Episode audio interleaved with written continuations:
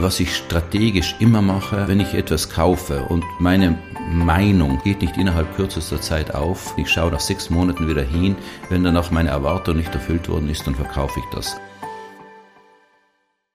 Hallo und herzlich willkommen zu einer neuen Folge des Podcasts der Südtiroler Wirtschaftszeitung, die SWZ trifft.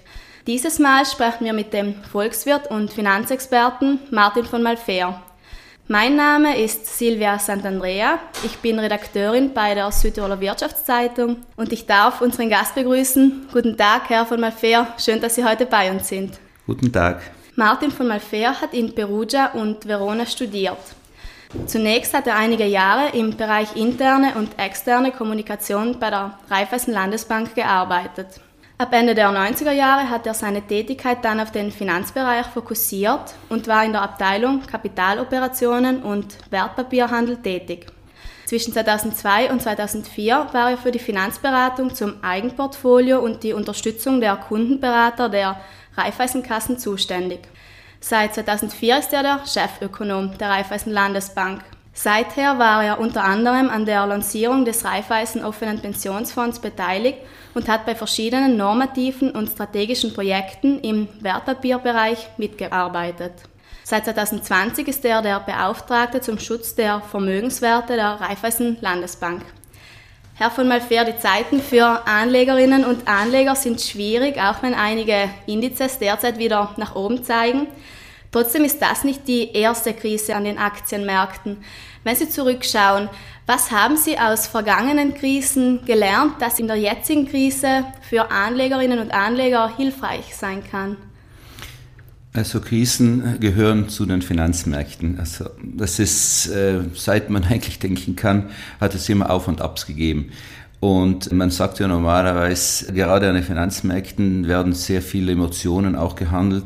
Es wird aber vor allem auch die Zukunft gehandelt. Es geht ja schließlich immer um zukünftige Gewinnerwartungen, um zukünftige Renditeerwartungen.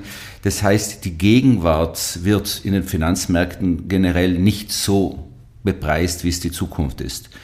Wir haben eigentlich, ich erinnere mich, seit ich bei der Landesbank angefangen habe, Krisen erlebt, die an den Aktienmärkten begonnen haben, Krisen, die eigentlich äh, bei den Staatsschulden begonnen haben. Es war immer ein neuer Fokus da. Natürlich ist diese Krise eine besondere, weil wir natürlich eine, ein, ähm, wie soll man sagen, einen fast einen Zeit, eine Zeitenwende jetzt erleben. Eine Zeitenwende, die mit einem Konflikt zusammenhängt, der eigentlich zurzeit nicht absehbar ist, wie er endet. Was wir allerdings bei den, äh, bei den Finanzmärkten jetzt eben erleben, ist äh, eine Sache, die wir seit den 70er Jahren nicht mehr gesehen haben. Äh, sie stehen unter dem Eindruck eben steigender Preise, weil einfach auf der einen Seite eben das Angebot zurück geht und zurückgefahren wird. Wir erleben das äh, in sehr vielen Sektoren. Energie, unsere ganze Wirtschaft basiert ja auf Energie, auf billiger Energie, wenn man das so genau sagen will. Und wenn jetzt diese billige Energie nicht mehr zur Verfügung steht, dann gibt es eben, äh, hat das auf die Realwirtschaft natürlich Auswirkungen, weil sehr viele Unternehmer dann sagen, ja, äh, dann fahre ich meine Produktion zurück. Wir haben das gerade heute wieder erlebt, wie ThyssenKrupp und so weiter ihre Stahlproduktion eben zurückfahren wollen. Das heißt, letztendlich ist dieser äh, nach, nach der Corona-Krise, weil das ist ja auch das, das Neue, dass sich jetzt eine Krise der anderen die, die Türklinke in die Hand gibt. Nach der Corona-Krise, wo wir bereits erlebt haben, dass dieser, äh, dieser Angebotsschock eben eingetreten ist, weil damals hat es geheißen, es fehlen Chips weltweit, hat es eben auch diesen Angebotsschock gegeben und jetzt kommt der nächste dazu. Nur der nächste, das sind, würde ich sagen, zurzeit eben drei Krisen, die ineinander greifen. Eins eben äh, noch die Spätfolgen der Corona-Krise, die noch in, aufgrund der äh, Nulltoleranzpolitik der, der chinesischen Regierung eben auch weiter von sich reden macht. Haben wir auf der zweiten äh, Ebene eben diese Energiekrise, die durch den Ukraine-Krieg verschärft worden ist. Aber auf dritter Ebene haben wir eben noch eine, eine dritte Krise und das ist eigentlich diese ähm, diese Krise mit der Umwelt, also die Krise, die jetzt mit der globalen Erwärmung zusammenhängt, die enorme Auswirkungen in der Zwischenzeit auf die Lebensmittelsicherheit weltweit eben hat. Und wir wissen sehr viele äh, Länder, gerade in der dritten Welt, wo Leute 80 Prozent ihrer Einkommen in Lebensmittel investieren haben müssen. Wenn die natürlich durch die Decke gehen, dann sind sie des Hungers, Hungertods bedroht.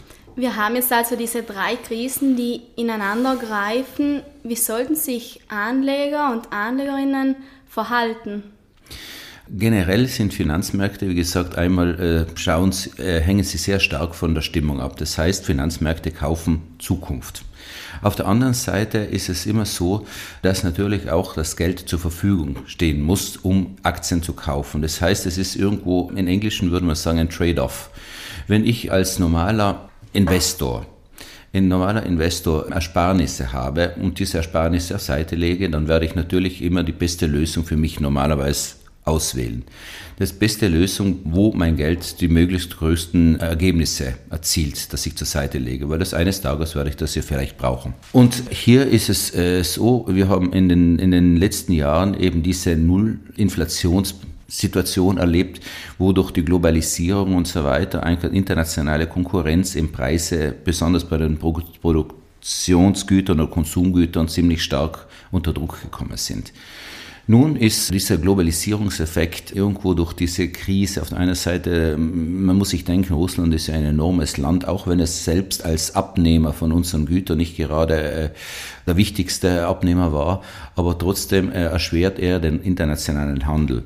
Das heißt, äh, dass wir jetzt eben mit dieser Preisspirale eigentlich den Effekt erreicht haben, dass sehr viele Konsumenten nun in die Tasche tiefer in die Tasche greifen müssen. Und wir erleben jetzt sogar äh, eben den Fall, dass die einen oder anderen bereits ihre Ersparnisse angreifen müssen, um halbwegs ihren Lebensstandard zu bewahren.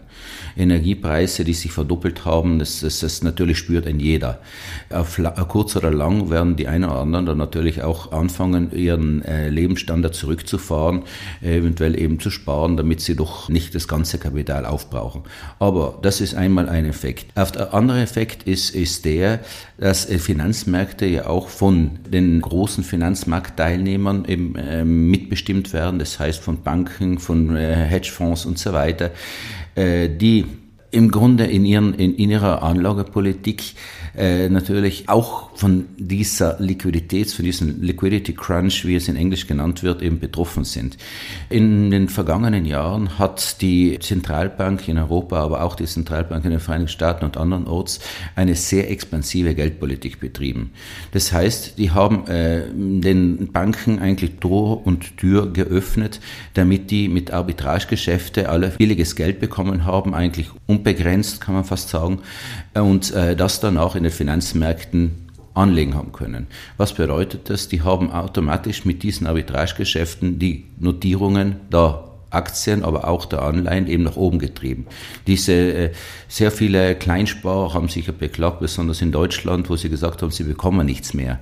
Aber natürlich, wenn auf der anderen Seite jemand um 0% Zinsen Geld bekommt und äh, dann sind auch 1% einfach äh, Investitionen, die 1% bringen, bereits ein sogenannter Free Lunch, was ja normalerweise im Finanzmarkt ja nicht äh, als möglich dargestellt wird. Nichtsdestotrotz äh, äh, haben wir jetzt genau das Gegenteil. Was heißt das jetzt alles für Anleger? Sollten sie ihr Portfolio anders gewichten? Also für Anleger, es ist interessant zu sehen, dass die äh, Fundamentaldaten der Firmen eigentlich trotz dieser negativen Entwicklung auf Finanzmärkten eigentlich sehr, sehr, noch sehr solide ist. Der Großteil der börsennotierten Unternehmen äh, zurzeit ähm, kann noch auf eine relativ gesunde Gewinnentwicklung äh, schauen. Das bedeutet, dass gerade in Europa die sogenannten ähm, Fundamentaldaten wie Kursgewinnverhältnisse und so weiter auf historischen Tiefpunkten angelangt sind. Das heißt, rein fundamental gesehen ist der Aktienmarkt sicherlich interessant. Was den Anleihenmarkt anbelangt, wird sich sicherlich die Situation noch ein bisschen verschärfen, aber nicht mehr viel. Das heißt, wir sind jetzt äh, ungefähr bei einem Wendepunkt. Wie gesagt, nach dem, nach dem Zinsschritt im Dezember, so gehen die Prognosen, äh, wird einmal die EZB und auch die US-Fed ein bisschen äh, zuschauen. Vor allem, weil wir für nächstes Jahr im Anfang des ersten Trimester eine Rezession erwarten. Erstes und, und eventuell noch ein bisschen, ein paar Monate im zweiten Trimester. Sie haben vorhin gesagt, Aktien sind interessant. Wie ist denn eigentlich Ihr Portfolio zusammengesetzt?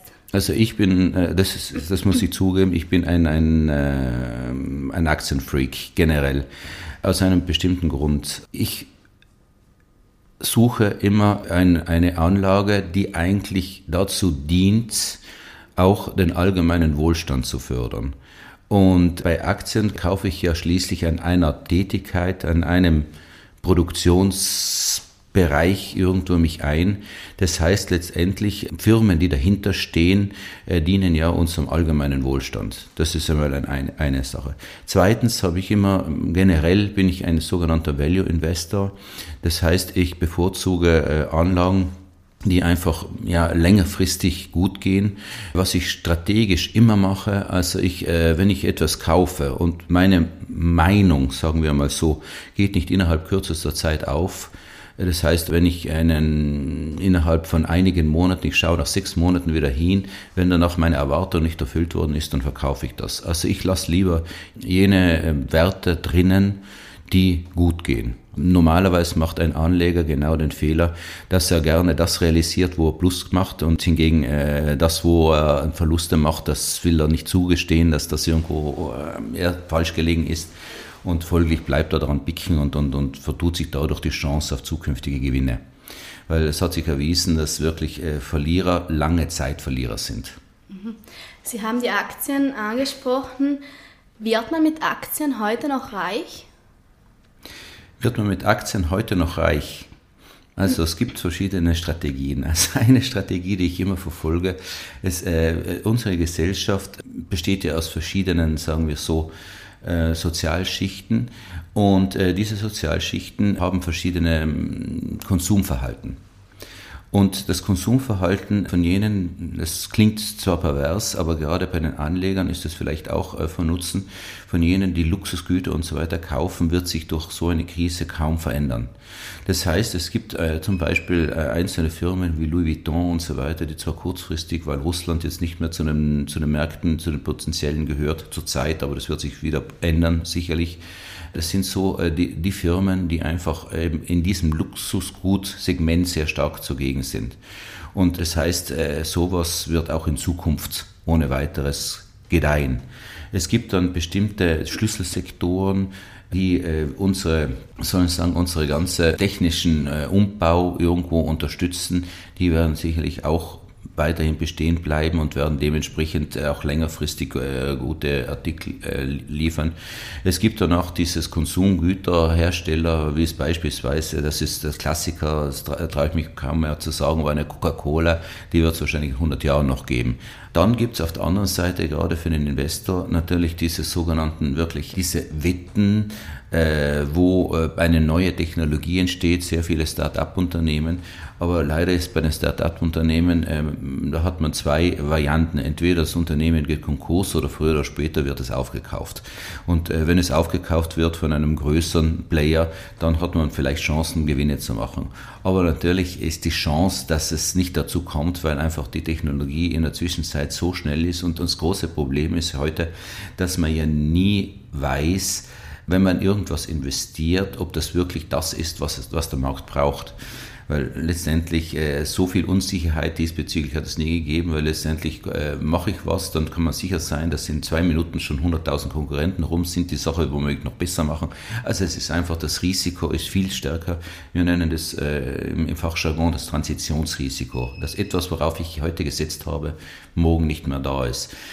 Typisches Beispiel, das trifft auch die großen Firmen, wie beispielsweise eine Volkswagen. Wir wissen es ja, die haben auf Diesel, die ganze deutsche Automobilindustrie haben auf Diesel gesetzt, Milliarden von Euro in den Sand gesetzt, weil letztendlich eben diese Dieseltechnologie äh, international verböhnt worden ist.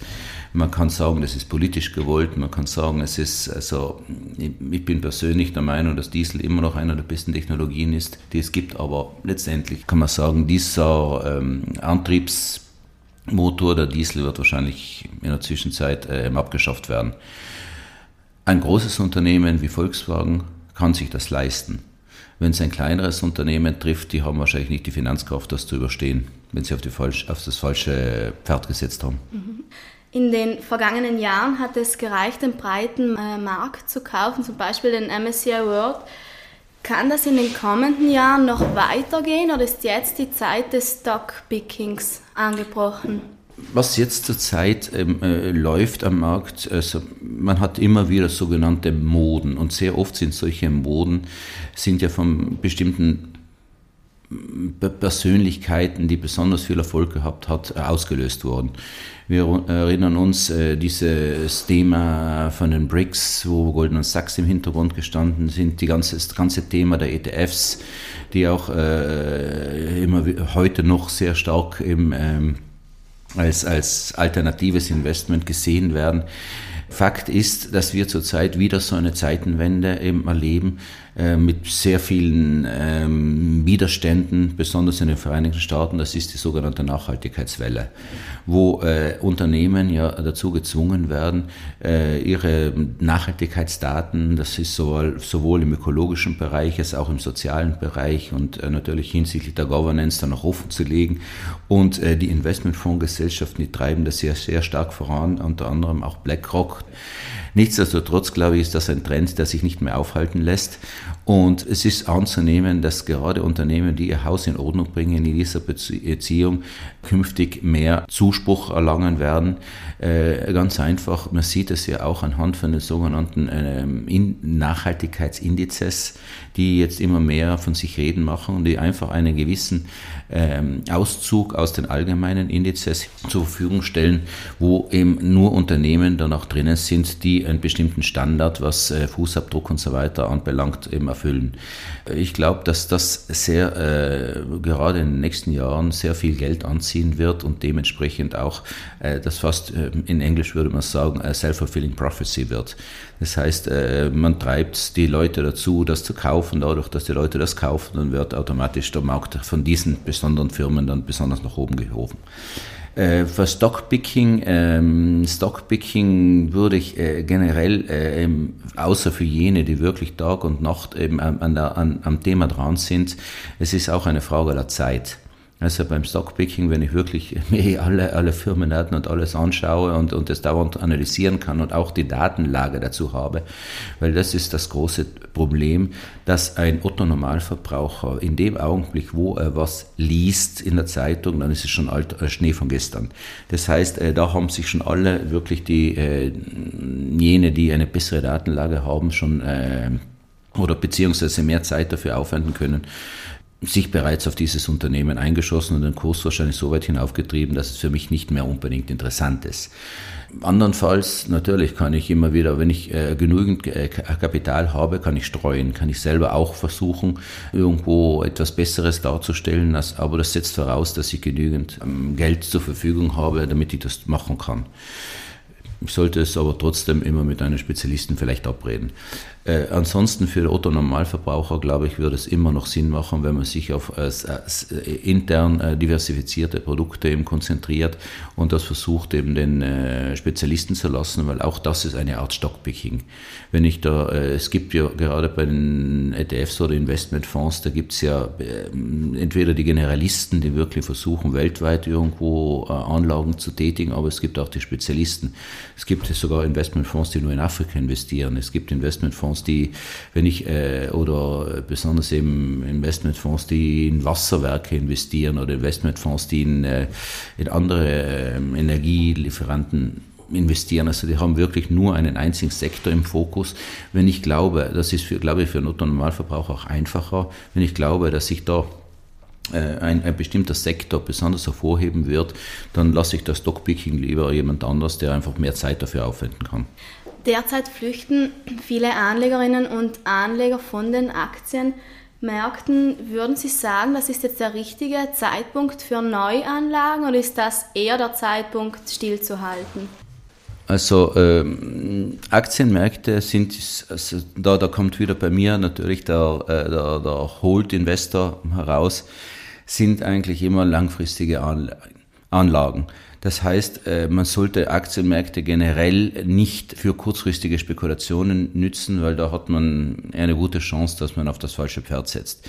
Die Aktienmärkte werden ja von Millionen von Anlegern getrieben. Das heißt, äh, dass ein normaler Investor nicht in der Lage ist, die, die Meinung von allen ähm, zu durchschauen. Plus äh, einer der, der, wichtigsten Faktoren sind natürlich die professionellen Anleger.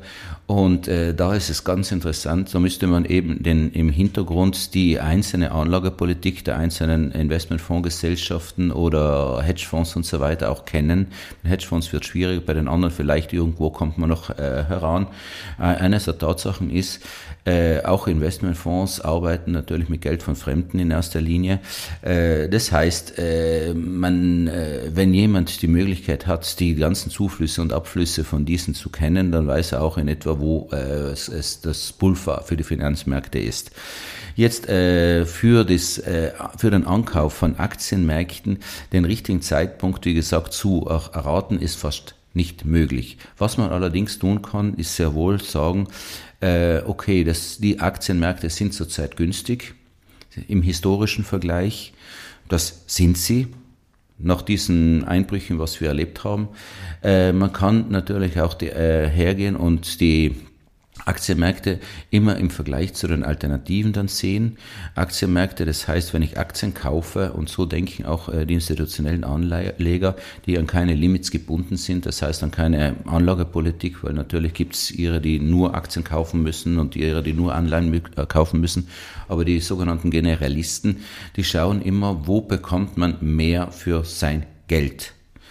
Und äh, wenn die Prognosen für Aktien eben äh, besser sind als für Anleihen, dann wird man natürlich Aktien kaufen und ansonsten eben eher Anleihen.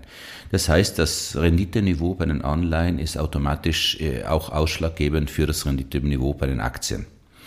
Jetzt bei den Anleihen wissen wir, ist, ist zurzeit eine, müsste bald das Ende der Fahnenstange erreicht sein. Das aus, aus verschiedenen, auch politischen Gründen weil äh, letztendlich, äh, äh, wenn eine EZB ihre Geldpolitik betreibt, dann schaut sie natürlich auch auf die Staatsschulden. Wie sind die, wie kommen die zur Fälligkeit? Also für dieses Jahr haben Sie gesehen, dass bei uns in Europa interessanterweise nicht sehr viele Staatsschulden fällig werden, Staatstitel fällig werden. Das heißt, ein, ein Anstieg der, des Zinsniveaus bei äh, diesen äh, Staatsanleihen äh, bewirkt nicht, dass die Staaten äh, automatisch in Zahlungsschwierigkeiten kommen. Äh, wenn natürlich, wenn weniger Nachfrage nach neuem frischen Geld da ist, dann ist es automatisch auch leichter finanzierbar. Jetzt äh, für die nächsten Jahre steigt diese Fälligkeits, äh, Fälligkeit der Staatsanleihen stets nach oben. Das bedeutet im Umkehrschluss, dass es für die Staaten immer schwieriger sein wird, bei hohem Zinsniveau sich zu refinanzieren. Das heißt, es kann im schlimmsten Fall kann es sogar dazu führen, dass sie einzelne Tranchen gar nicht mehr platzieren können, was auf der anderen Seite dann auch dazu führt, was auf der anderen Seite dazu führt, dass einfach die Rendite, das Renditeniveau immer weiter ansteigen wird. Ähm, das kann eine Zentralbank natürlich nicht zulassen. Deswegen gehen wir fest davon aus, dass, wie gesagt, nach diesem nächsten Zinsschritt Ende Dezember, äh, dass sie dann einmal zuwarten wird und wahrscheinlich bereits äh, äh, Anfang in den nächsten Monaten des Jahres 2023 dann auch schon wieder anfangen wird zu intervenieren. Das heißt, ihre Geldpolitik, ihre Geldschleusen wieder öffnen sobald sie sieht, dass wirklich das, das Inflationsniveau ein bisschen zurückkommt. Dürfte gefördert werden durch die, durch die erwartete Rezession, die wir jetzt äh, erleben werden in den kommenden Monaten. Für Anleger heißt das also, jetzt ist der Zeitpunkt. Nicht schlecht. Nicht schlecht. Nicht mhm. schlecht. Mhm. Beim Anlegen gibt es ja auch immer wieder Trends. Zurzeit ist es ziemlich in Mode, wenn wir das so sagen können, in ETFs zu investieren. Wie stehen Sie zu diesem Trend? Also ETFs sind äh, selbsterfüllende Prophezeiungen, weil äh, das ist äh, immer klar. Äh, man sieht es äh, genau. Ähm, also je mehr ETFs delegieren, die Auswahl der Aktien an die Indexgesellschaften. Jetzt darf man sich natürlich nicht erwarten, dass die Index Indexgesellschaften unabhängig agieren. Also bei den wenigsten ist es der Fall.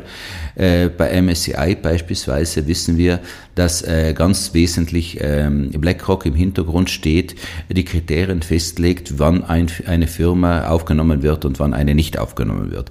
Das heißt letztendlich, äh, natürlich sind äh, Indizes in erster Linie ähm, basieren sie auf der Marktkapitalisierung, aber sie äh, basieren auch auf Erwartungen und so weiter.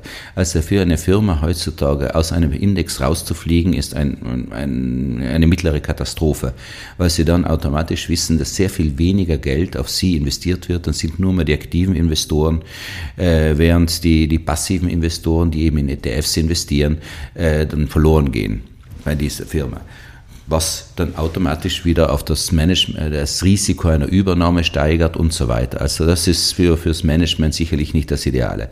Äh, was bedeutet das? Je mehr Leute an das glauben, und das ist vergleichbar auch mit der technischen Analyse, je mehr Leute daran glauben, desto eher tritt sie auch ein. Auf der anderen Seite sind dann ETFs natürlich auch anfälliger äh, für äh, bestimmte Phasen, wo einfach äh, dann ähm, Investoren gezwungen sind, ihre, ihre, ihre Ersparnisse wieder zurückzufahren, weil sie eben das Geld mehr brauchen. Das heißt, da hat man auch bei den ETFs dann letztendlich eine einen, einen größeren, eine größere Schwankungsbreite. Wie schaut es mit dem Krypto-Trend aus? Gehören diese Investitionen in Ihren Augen zu einem guten Portfolio oder ist das eher ein vorübergehender Trend? Also im ich persönlich habe da äh, immer meine Bedenken. Also ich habe es vorher schon erwähnt, äh, wenn ich was kaufe persönlich, dann will ich, dass damit was gemacht wird. Bei den äh, Kryptowährungen habe ich bis dato noch nicht verstanden, was damit gemacht wird. Also das ist, ich vergleiche das immer ein bisschen mit, man kann eigentlich alles definieren. Man kann sagen, okay, machen wir aus Steinen auf einmal einen, einen werthaltigen Gegenstand, dann kaufen wir den. Aber was wird damit für Reichtum geschaffen? Es gibt Einzelne natürlich, die auf dieser Spekulation Spekulationswelle dann äh, oben sitzen. Und ich würde das äh, ein bisschen so vergleichen. Äh, das sind dann hauptsächlich die äh, Zulieferanten, das heißt jene, die äh, ähm, Börsen, Kryptobörsen eröffnen und so weiter. Das ist wie beim Gold Rush. Reich sind nicht die Goldgräber geworden. Reich sind jene geworden, die denen die Lebensmittel und, andere Dienste verkauft haben. Und da ist es ein bisschen ähnlich. Also die, die Chip-Produzenten, die leben davon. Also je schneller die Chips werden, desto eher kann ich vielleicht mit Mining irgendwo noch Geld machen. Wobei bei diesen Energiepreisen das Mining sicher nicht mehr so interessant ist wie in der Vergangenheit. Da müssen die Preise natürlich nach oben getrieben werden, sonst macht das keiner. Also sollte man vorsichtig also, sein. Also äh, Kryptowährungen äh, sollten wirklich nur für ganz, ganz, äh, wobei es, es sagt ja schon der Name, es sind Währungen. Und äh, Währungen sollten eigentlich für spekulative Zwecke nicht verwendet werden sofern man das nicht als, als, als Anlageprodukt natürlich äh, definiert. Natürlich äh, ist die Definition immer noch weltweit sehr umstritten.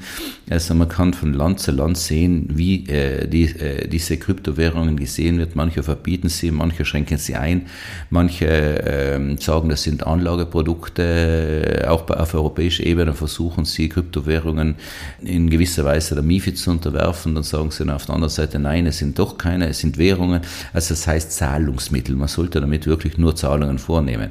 Nur äh, man kann sich vorstellen, an, anhand dieser Volatilität, was diese Kryptowährungen äh, gegenüber den Standardwährungen aufweisen, äh, nehmen auch nicht sehr viele Unternehmer gerne diese Kryptowährungen entgegen als Zahlungsmittel, weil es, wenn das zwei Prozent von der gesamten Bilanzsumme ausmacht, dann geht das gut. Wenn das mehr ausmacht, ich muss immer noch in Euro in Europa äh, meine Bilanz ausstellen. Das heißt, das hätte dann enorme Auswirkungen im Positiven, aber vor allem auch im Negativen. Gibt es im Allgemeinen etwas, von dem Sie sagen, das gehört unbedingt in ein Portfolio? Äh, das gehört, also das äh, ist eine Aussage, die sehr, sehr schwer ähm, einzuordnen ist. Denn letztendlich äh, Portfolien, es gibt kein perfektes Portfolio. Das perfekte Portfolio, äh, man kann immer nur sagen, es hängt von sehr vielen äh, Faktoren ab, was ich investieren will. Äh, Faktor Nummer eins, Überlegungen ähm, zu meinem Zeithorizont, zu meinen Zielen. Was will ich damit überhaupt erreichen? Ist es wirklich ein Geld, das ich ähm, auf Seite lege, weil ich einmal denke, für die nächsten zehn Jahre das nicht zu brauchen, ist es Geld, das ich wirklich in, ähm, in einem Jahr wieder brauchen werde, weil ich mein Auto wechseln will und so weiter. Also äh, diese Überlegungen müssen ganz, ganz wesentlich mitspielen, weil äh, wir wissen, äh, das Schlimmste, was einem passieren kann, ist, wenn man das Geld braucht und genau in dem Augenblick be äh, befinden wir in, uns in einer BES. Phase. Das heißt in einer Phase, wo die Kurse nach unten gehen, wo ich dann Verluste fahre. Äh, das, wie gesagt, das jetzt ex ante äh, der, Finanzmärkte werden ja immer wieder von, äh, normalerweise hat ein jeder Investmentfonds und ein jeder Finanzmarktteilnehmer ein gewisses Szenario, das er sich schreibt für seinen Zeitpunkt, wo er investieren will. Und dies, wenn dieses Szenario wird leider auch oft Lügen gestraft. Wir haben das beispielsweise bei der Ukraine-Krise, haben wir das erlebt, da ein, ein sogenannter Paradigmenwechsel, wo keiner damit gerechnet hat, dass wirklich Russland eine andere Nation angreifen würde. Äh, das hat natürlich die ganzen Modelle auf einmal auf den Kopf geworfen. Äh, altgeglaubte Wahrheiten sind da nicht mehr. Das heißt, ein jeder Investor kann auf einmal überrascht werden von solchen Sachen. Und äh, überrascht werden, wenn das genau zu einem Zeitpunkt passiert, wo ich das Geld brauche, dann wird es natürlich dramatisch. Also das heißt, Anfang äh, Horizont, Zeithorizont und dann ist das Ideale eben, sich immer wieder einmal im Jahr hinzusetzen und dann auch diesen erwarteten Zeithorizont eben zu überdenken und äh, zu sagen, okay, machen wir es nochmal auf zehn Jahre oder auf neun Jahre oder auf acht Jahre, beziehungsweise was würde das bedeuten, dass man dann diese äh, von den eher volatilen äh, äh, Wetten, wenn man es auch so nennen will, eben Abstand nimmt und eher in solidere äh, Werte wieder überwechselt. Noch eine letzte Frage, bevor wir zum Abschluss kommen. Die Zinsen steigen wieder. Ist das jetzt der Moment für direkte Einlagen oder werden direkte Einlagen wieder attraktiv? Generell sage ich, äh, ist bei äh, Einlagen natürlich, wenn man nominal denkt, ist es immer, immer attraktiv. Äh, die Frage ist, äh, führt das einen wirklich weiter? Weil letztendlich, äh, wir wissen, was die Inflationsrate anbelangt, das ist so eine Zahl, die eigentlich eine Standardfamilie irgendwo anhand von ihrem Aus Ausgabenschema eben ähm, erleben würde als Preissteigerung. Das heißt aber nicht, dass jemand der, nehmen an, 200.000 Euro äh, verdient, äh, der hat natürlich eine ganz andere Inflationsrate als derjenige, der 20.000 Euro verdient, weil er letztendlich äh, für Lebensmittel, die vielleicht bei ihm 5% ausmachen oder bei ihr 5% von seinem ganzen Einkommen entsprechend seinem Einkommen einfach weniger ins Gewicht fallen als bei, bei dem anderen, der 20.000 verdient. Das heißt, die Inflationsrate, wenn die gerade auf, äh, auf äh, Lebensmittel konzentriert ist oder durch Lebensmittel ausgelöst wird, hat bei den Geringverdienern viel mehr Auswirkungen. Okay. Jetzt äh, von dem ausgehend, äh, von dem ausgehend äh, heißt es, dass der Kaufkraftverlust bei dem einen anders als bei dem anderen ist. Die Inflationsrate von 10 Prozent, wie gesagt, beim einen bewirkt es, dass es wirklich äh, von den 10, äh, das nicht 10 Prozent bei mir äh, ähm, bewirkt, sondern 20 Prozent. Äh, was bedeutet das bei der, wenn ich dieses Geld nun eben in solchen ähm, verzinsten Anlagen veranlage, dass bei einen kann es sein, dass das sehr interessant ist, weil er letztendlich einen geringeren Kaufverlust hat. Bei den anderen hingegen ist es vielleicht zu wenig. Nur äh, sagt dann auch wieder die äh, ja, Aufsichtsbehörde, okay, es, das Thema ist aber, dass derjenige, der eben weniger verdient, nicht zu viel riskieren soll, weil er letztendlich, äh, letztendlich äh, dann, äh, wenn ihm das schief geht, dieses Geschäft, er dann äh, letztendlich noch weniger hat. Also es ist, äh, wie gesagt, es gibt da keine perfekte Lösung. Nichtsdestotrotz, äh, sicher, rein nominal gedacht, äh, sind steigende Zinsen immer interessant für den. Der nur muss man immer im Hinterkopf behalten, dass auch reale Auswirkungen da sind, die einfach die Kaufkraft, es ist in den seltensten Fällen eben die Zinsen wirklich ausreichen, um den Kaufkraftverlust wirklich zu kompensieren. Mhm. Herr von Malfay, unser Gespräch möchte ich nun mit drei kurzen Fragen abschließen. Meine erste Frage ist, gibt es eine Aktie, die Sie selbst niemals kaufen würden? Also äh, ich, da komme ich wieder zurück auf meine äh, ursprünglichen, äh, ursprüngliche Aussage. Äh, ein Investment sollte auch einen sozialen Nutzen machen. Also eine Aktie, die ich niemals kaufen würde in dem Zusammenhang, ist äh, sicher Twitter. Wenn Sie auf Ihre Vergangenheit als Anleger zurückblicken, was war Ihr größter Fehler und was haben Sie daraus gelernt? Äh, mein größter Fehler war, ähm, auf Firmen zu setzen, die eigentlich als einziges Geschäftsmodell, würde man sagen, und ich spreche hier vor allem eine ähm, Firma namens Entrust an, die eigentlich ja, Patente entwickelt hat und dann äh, wurden ihr die Patente die ganze Zeit gestohlen und dann hat sie nur mal prozessiert. Also das ist für mich kein Geschäftsmodell. Und was ist der beste Ratschlag zum Thema Anlegen, den Sie je bekommen haben? Wenn die Bildzeitung beginnt von positiven oder negativen Aktienmärkten zu schreiben, dann sollte man genau das Gegenteil tun. Herzlichen Dank, Herr von Malfair, und weiterhin alles Gute. Danke. Danke an Sie, liebe Hörerinnen und Hörer, dass Sie uns zugehört haben. Wir freuen uns, wenn Sie auch beim nächsten Mal wieder dabei sind. Für alle, die in der Zwischenzeit Lust auf mehr Interviews und Berichte aus Südtirols Politik und Wirtschaft haben, gibt es jeden Freitag eine Druckfische SWZ oder Sie können uns online unter www.swz.it besuchen. Bis zum nächsten Mal, machen Sie es gut.